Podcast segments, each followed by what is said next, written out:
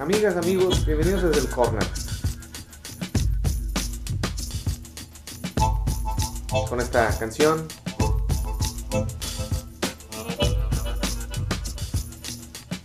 Empezamos.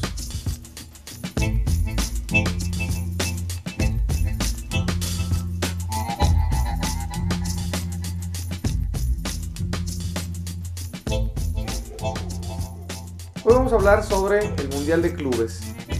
Tema muy de moda en los últimos días por la participación de Tigres. Eh, cómo esta competición se ha venido organizando, quiénes la han ganado, quiénes han competido y sobre todo sus orígenes. El Mundial de Clubes tenemos que mirarlo en dos grandes bloques. Lo que es la competición organizada por FIFA, que es la Copa Mundial, y el Campeonato Mundial, que fue el del 2000, y lo que antes se llamaba la Copa Intercontinental, que básicamente era eh, la competición entre el campeón de la Champions contra el campeón de la Libertadores.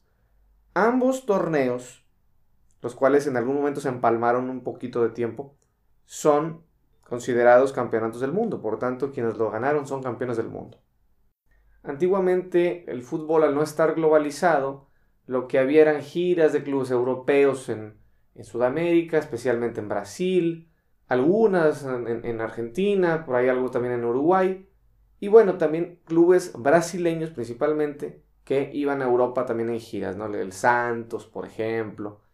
Entonces lo que pasó fue que después del advenimiento de la Copa del Mundo, que fue un gran suceso, diferentes confederaciones en el mundo se fueron creando y al crearse organizaron diferentes torneos. Primero la Copa de Campeones de Europa, que también sufrió muchas transformaciones hasta lo que ahora llamamos Champions, y la Libertadores, que eran los torneos principales y que fueron los primeros. Entonces, la posibilidad de crear un torneo con clubes, no con selecciones, porque se venía haciendo, pues partió de, la misma UEFA. De, ese, en ese entonces su presidente Henry Deloney que dijo, bueno, vamos a invitar a los campeones de Sudamérica. Esto nos lleva a que la primera eh, Copa Intercontinental que se jugó en el 60, pues la compitieron Peñarol y Real Madrid ganando Peñarol. Les decía que hay que partir el campeonato mundial de clubes, que es el del futuro, vamos a decir, con el intercontinental que vendría representando el pasado, porque los campeones de ambos torneos fueron muy distintos. Vamos a decir que en la Copa Intercontinental, aunque están parejo parejo ahí, 22-21 por ahí, los sudamericanos eh, tuvieron un muy buen desempeño en, los primeros años. No así en el Mundial de Clubes, donde los europeos han ganado en casi todas las ocasiones. Al menos han estado presentes en todas las finales. Pero bueno, no las han ganado todas, pero ellos han sido quienes han llevado la mano y que tiene mucho que ver con esto que alguna vez hemos platicado en otras entregas sobre pues ya la hegemonía del fútbol europeo, ya no solo en lo deportivo, sino en lo económico, en la creación de futbolistas, etcétera, etcétera, etcétera, que ya es cada día más difícil para el resto del mundo poderles competir. Una cosa muy importante al analizar la Copa Intercontinental es que en ambos continentes se le miraba de manera muy distinta. En Sudamérica se volvió cada día más importante, no así en Europa. Y lo podemos ver en las entradas de los estadios europeos, en, en la prensa. Europa nunca le dio esa relevancia porque pues para ellos los torneos europeos son los que realmente cuentan, aparte de sus torneos nacionales. Europa siempre se ha visto a sí misma en, función del fútbol. Sudamérica también en, algún momento. Entonces decían, bueno, pues nuestros máximos competidores son los europeos, vamos a ganarles. Por eso, para los sudamericanos este torneo se volvió una guerra. Y digo así, una guerra porque en los años 60 se dieron incidentes terribles donde, por ejemplo, bueno, las ediciones que hubo en, Uruguay y en Argentina, los jugadores europeos fueron brutalmente recibidos. La situación más grave ocurrió cuando se enfrentó eh, Milán contra estudiantes, golpearon a varios jugadores, a Néstor Combín, que era un delantero, lo dejaron inconsciente, desmayado, a, ese mismo Combin le quebraron la nariz. O sea, ocurrieron situaciones bastante problemáticas, incluso en aquella época que el gobierno argentino estaba en manos de una dictadura militar, a uno de estos jugadores, a este que les digo que le rompieron la nariz y que fue el que más agredido, lo querían meter a la cárcel porque él había nacido en Argentina, pero se había criado y desarrollado en Francia y lo querían acusar de que no había cumplido con su servicio militar. Imagínense, entonces al final, bueno, salió libre y, eso hizo que los argentinos tuvieran una muy mala fama en Europa. Ya alguna vez eh, Ramsey, el técnico de, Inglaterra en, los 60 había llamado que los argentinos eran unos, eran unos animales para jugar fútbol. ¿Por qué? Pues porque eran constantemente conocidos por su agresividad en la cancha. También, bueno, en esa época, que en otra entrega, cuando hablaremos de fútbol argentino, al, equipo de, de, estudiantes conocidos como los pincharratas, se les acusaba de pinchar a los delanteros, los, los defensas específicamente, con alfileres. Entonces, pues la imagen que tenían los argentinos y los uruguayos de ser muy agresivos, muy toscos, y que generaban un ambiente bastante hostil, desincentivó a los europeos a participar. Tan es así que en cinco ocasiones no fue el campeón, sino el subcampeón, y en dos ocasiones no se hizo el torneo. Hay que tener en cuenta que en aquella época, y es para que lo tengamos muy presente, en algunos torneos no existía el concepto del global. Es porque en numerosas ediciones el campeón se definía al que ganara dos juegos. O sea, era ganar la ida y la vuelta. Y entonces se turnaban en Sudamérica un juego, en Europa otro juego. Según ahí se podían turnar dónde era la, la ida y la vuelta. Y si empataban, conseguían alguna cancha neutral por ejemplo, por decir el caso de, el caso de Racing, que Racing fue el primer campeón del mundo argentino, la final final, vamos a decir, el tercer juego se jugó en Montevideo. Entonces, bueno, esa era como la dinámica de, ese torneo, les digo, era muy violento. Los brasileños en los años 60, como fueron muy mal recibidos en Europa, específicamente en, en Inglaterra, por los portugueses y por otros equipos que los empezaron a golpear y a golpear, Estamos hablando de la época donde estaba Pelé y donde estaba el equipo que le decían el ballet blanco del, Santos, porque pues visten de blanco y eran fantásticos para jugar.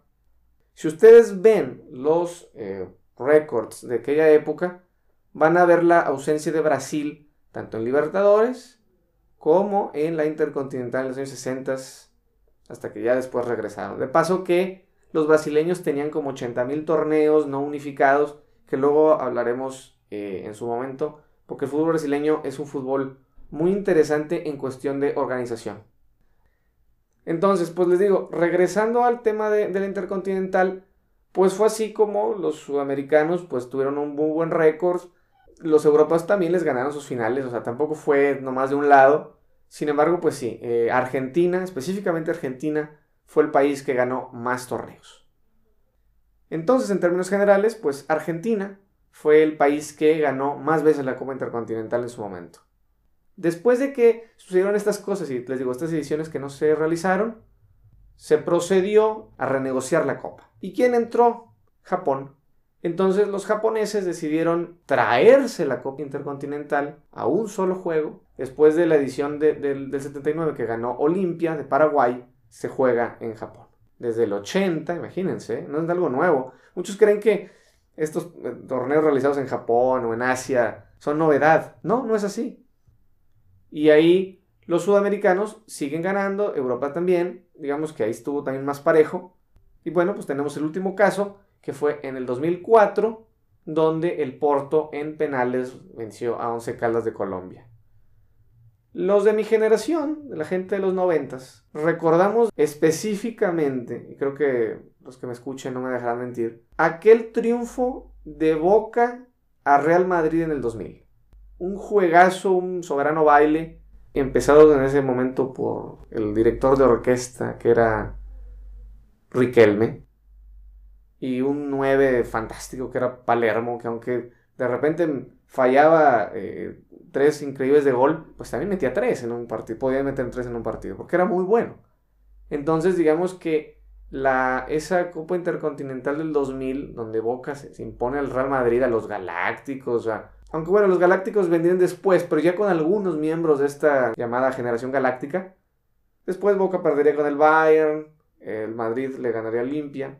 Y después, bueno, Boca tendría una segunda oportunidad de ganarla y la vuelve a ganar en 2003 al Milán. Un Milán que se lo llevan a penales con Dida, con Kaká, con Shevchenko, Maldini. No, bueno, el Milan traía un equipo monstruoso. Y bueno, se impuso Boca. Para nuestro fútbol, obviamente, eh, México pues nunca fue invitado a la Copa Intercontinental. Hay que decir eh, que un dato muy importante es que la última Copa Intercontinental de la historia, que fue en 2004 que les acabo de comentar, que ganó Porto, fue la única que disputó un mexicano. En esa época, eh, Toño de Nigris jugaba en el Once Caldas de Colombia. Fue una temporada unos seis meses que, él jugó en ese equipo y le tocó ser titular en el partido, marcar un penal en la tanda y bueno, eventualmente habría de ganar Porto la copa, ¿no? Pero bueno, digamos que fue nuestro único representante en la historia. Aparte que en otras ediciones compitieron muchos jugadores que llegaron a nuestra liga. Y bueno, es muy importante eh, señalar que la Copa Intercontinental como torneo fue concebida en, el concepto de que eran las dos confederaciones más importantes del mundo. Creo lo siguen siendo. Sin embargo, el raciocinio con el que se construyó en los 60, ya para el 2000, ya no era necesariamente igual. Ya hay fútbol presente en todas las latitudes del mundo, y porque digamos que el advenimiento de la Copa del Mundo como el torneo más importante del, año y del mundo en general, pues le restaba un poquito de importancia a un torneo como este, donde ni siquiera se invitaba a otros lugares, porque en la Copa del Mundo, bien o mal, a todo el mundo le toca un pequeño espacio, no aquí.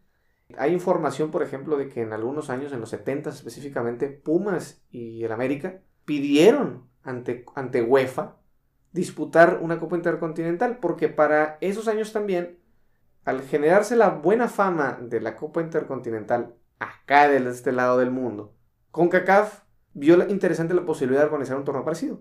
Y entonces organizó la Copa Interamericana, donde competía el campeón de CONCACAF contra el campeón de los Libertadores, en donde varias veces eh, CONCACAF ganó, incluso a Boca, a Olimpia, equipos importantes.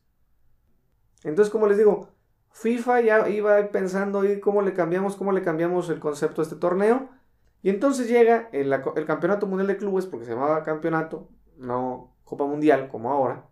Y entonces entre que fue un poquito experimental, donde se invitó a los campeones de cada confederación, Brasil puso uno de más porque era organizador, y aparte invitaron al Real Madrid, con un torneo ya con ocho equipos, armaron ahí fase de grupos, y los, digamos, los líderes de grupo se iban a enfrentar en la final. Fue un torneo bastante, un formato bastante simple, bastante sencillo. Y es el que también todos los mexicanos recordamos porque fue un torneo bastante extraño, en el sentido de que el Necaxa se había coronado campeón de CONCACAF en esa época, y lo voy a resaltar así, que los campeonatos de CONCACAF nadie los veía, a nadie le interesaban. Y entonces le dio la oportunidad de participar en un grupo bastante difícil, con el Manchester y con el Vasco da Gama, y bueno, y también con un equipo de Australia. Y el Necaxa sorprendió a propios extraños. El Necaxa le sacó un empate al Manchester United con un juego redondo, donde el Manchester United a pelotazos y ahí, en aquel momento Dwight York, que era el delantero de ellos, un trinitario, mete gol casi en el último minuto, con un Necaxa que dio una gran demostración de fútbol, que en ese juego expulsan a David Beckham por una patada de desesperación que, dio, creo que es de las pocas que tuvo en su carrera. Y entonces el, el Necaxa le hace juego al Manchester United, le gana obviamente a los australianos, y por ahí se les fue la oportunidad de ganarle a Vasco cuando iba ganando el Necaxa. En esa época Vasco da Gama tenía a Romario, ya digo, Romario ya en sus últimos años, pero todavía Romario, pues era un jugador fantástico. Y entonces el Necaxa desafortunadamente se queda en segundo lugar de ese grupo, lo que aún así le permite participar en el partido por el tercer lugar contra un Real Madrid que medio medio gas en el grupo no terminó por dar el do de pecho y que Corinthians lo superó. Y entonces el Madrid se enfrenta al Necaxa. El Madrid con algunos de sus jugadores estelares, ¿eh? hay que decirlo, no estaban completos, pero digamos que eran jugadores de clase europea todos. Y el Necaxa con gol Delgado, ahí empataron y en penales eh, se impuso. Un, un, que francamente, yo les voy a decir los nombres, algunos no, nos acordamos. Hugo Pinera, el portero, un portero que duró muchos años en el San Luis, el Popeye Oliva, había un chileno, Montesinos, la defensa era mexicana, Montes de Oca. Claro, las dos estrellas del Necaxa, hay que subrayarlo, eran el gran Alex Aguinaga y el gran Tim Delgado, dos ecuatorianos fantásticos que en, esa época pues le dieron mucho realce al fútbol mexicano, especialmente Aguinaga, que sigue de hecho viviendo en México. Y que bueno, le sacaron el tercer lugar al Real Madrid, sorprendiendo por propios extraños. Un resultado inesperado. Y bueno, la final, pues la final la ganó eh, Corinthians. Y entonces fue un bonito experimento que se aventó la FIFA. Y entonces al final, este, como digo, campeonato mundial ya no volvió a suceder para convertirse en la Copa Mundial de Clubes, que es lo que actualmente todos conocemos. Y entonces, bueno, lo que se hizo fue, bueno, eh, deja que la en el 2004 se termine la Intercontinental y la borramos del mapa, la integramos y entonces, ya que ahora estoy hablando del Mundial de Clubes, es la explicación, porque algunas personas me escribieron, oye Pepe, ¿por qué Conmebol y UEFA tienen pase directo a semifinales en el actual eh, modelo del Mundial de Clubes? Bueno, por eso, porque al integrarse la Copa Intercontinental, la FIFA dijo, bueno, ok, vamos a integrarlos pero a ustedes les damos la posibilidad de empezar desde semifinales porque ustedes son las dos confederaciones más importantes del mundo. Y que los demás, la chiquillada de clubes, pues ahí se peleen y ahí se, compitan hasta que alguien ahí por sorteo lo pongamos a, tanto a UEFA como a Colmebol, pues uno de estos rivales que salga. Esa es la verdadera explicación de por qué es así el modelo. Entonces, bueno, ya en esta edición actual Sao Paulo, yo me acuerdo en 2005, con un gran partido. En aquella época, Rogero Ceni, el portero goleador, e, era el arquero de, ese equipo. Y bueno, ganaron esa edición inicial del 2005, donde ya al paso de los años, pues el Real Madrid se ha consolidado como uno de los mejores equipos, ganando incluso y siendo tricampeón en su momento. Y es lo que ahora en el mundo, especialmente en México, se vuelve un poquito más relevante que lo que venía siendo la Copa Intercontinental. Yo veo que cada día las copas regionales van teniendo más valor, más sabor y más importancia. Ya la Copa de CONCACAF, ya no es el torneo molerito, que pues ahí me tengo que ir y manda ahí a la reserva a ver, a, a ver contra quién juegan. No, ya se vuelve un torneo cada día más importante ya las ligas en CONCACAF ya están más consolidadas. Y no, no solo en CONCACAF, lo digo también para el caso de algunos, algunas regiones de África, en Asia y en Sudamérica, pues también. Ya no es independiente, ya no es estudiantes, pero digamos que ya hay nueva variedad de clubes. Ya alguna vez fue incluso un equipo de Quito, la Liga Deportiva Universitaria de Quito, un mundial de clubes. O sea, ya van diferentes clubes, ya no es la hegemonía argentina de siempre. Tan es así que los argentinos nunca han ganado el Mundial de Clubes. Los únicos sudamericanos que han podido ganar es Brasil en tres ocasiones. ¿sí? Corinthians, Sao Paulo y el Inter Porto Alegre. No han estado los demás equipos sudamericanos a la altura y desafortunadamente va a ser una tendencia que se va a imponer en el mundo, donde ya los equipos sudamericanos ya van a tener que plantear mejores partidos, ya con la camiseta no se gana y eh, van a estar un poco dependientes y a merced de a veces de, la misma situación propia del club. O sea, si, lo, si es un club que tiene que vender, un club económicamente débil, pues muy probablemente ya para cuando se dispute el torneo este, después de haber ganado una Libertadores, pues ya habrán vendido medio equipo. Y eso los va a poner en una desventaja competitiva terrible.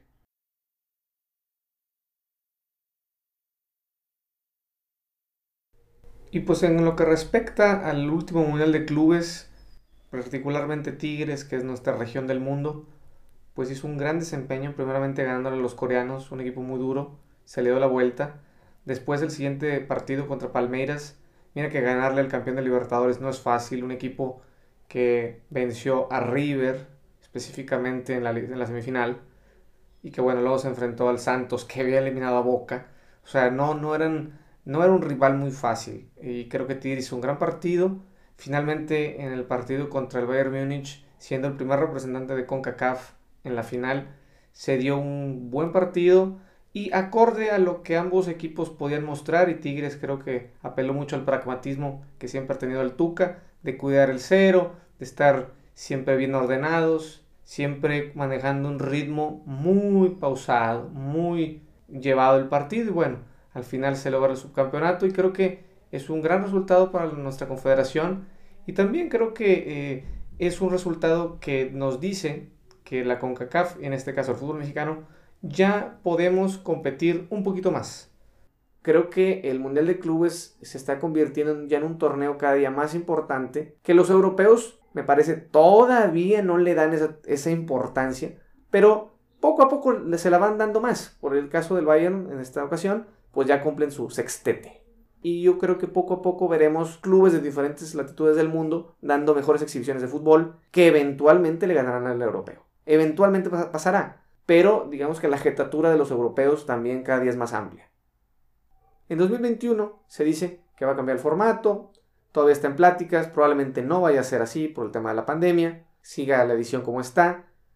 La FIFA lo que está visualizando en un futuro es que se haga una pequeña, no Champions, como de fase de grupos y así, pero sí un torneo con al menos 16 clubes, ya en un formato un poquito más amplio y donde me parece vamos a ver cosas más interesantes, donde por ejemplo los clubes mexicanos puedan competir y sobre todo que los sudamericanos también tengan la oportunidad de ganar ese partido contra los europeos que ellos tanto desean y que realmente todos deseamos.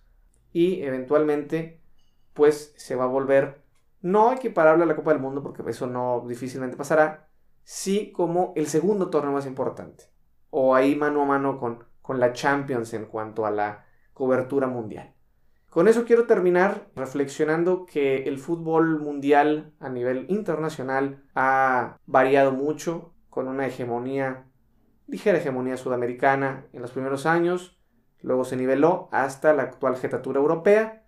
Ojalá en nuevas ediciones los equipos, tanto del Cono Sur como de CONCACAF, podamos levantar ese tan ansiado trofeo.